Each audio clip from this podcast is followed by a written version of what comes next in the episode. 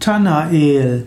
Tanael ist ein Schutzengel. Tanael gilt insbesondere ein Schutz, als Schutzengel der Kinder. Tanael, also der Beschützerengel der Kinder und aller heranwachsenden Wesen. Kinder sind sehr verletzlich. Kinder hm, sind können sehr schnell erkranken. Dass Kinder gut aufwachsen und dass Kinder diese Freude haben und diese Energie und diesen Enthusiasmus ist etwas Göttliches. Nicht umsonst sagt Jesus, wenn ihr nicht werdet wie die Kinder, kommt ihr nicht ins Himmelsreich.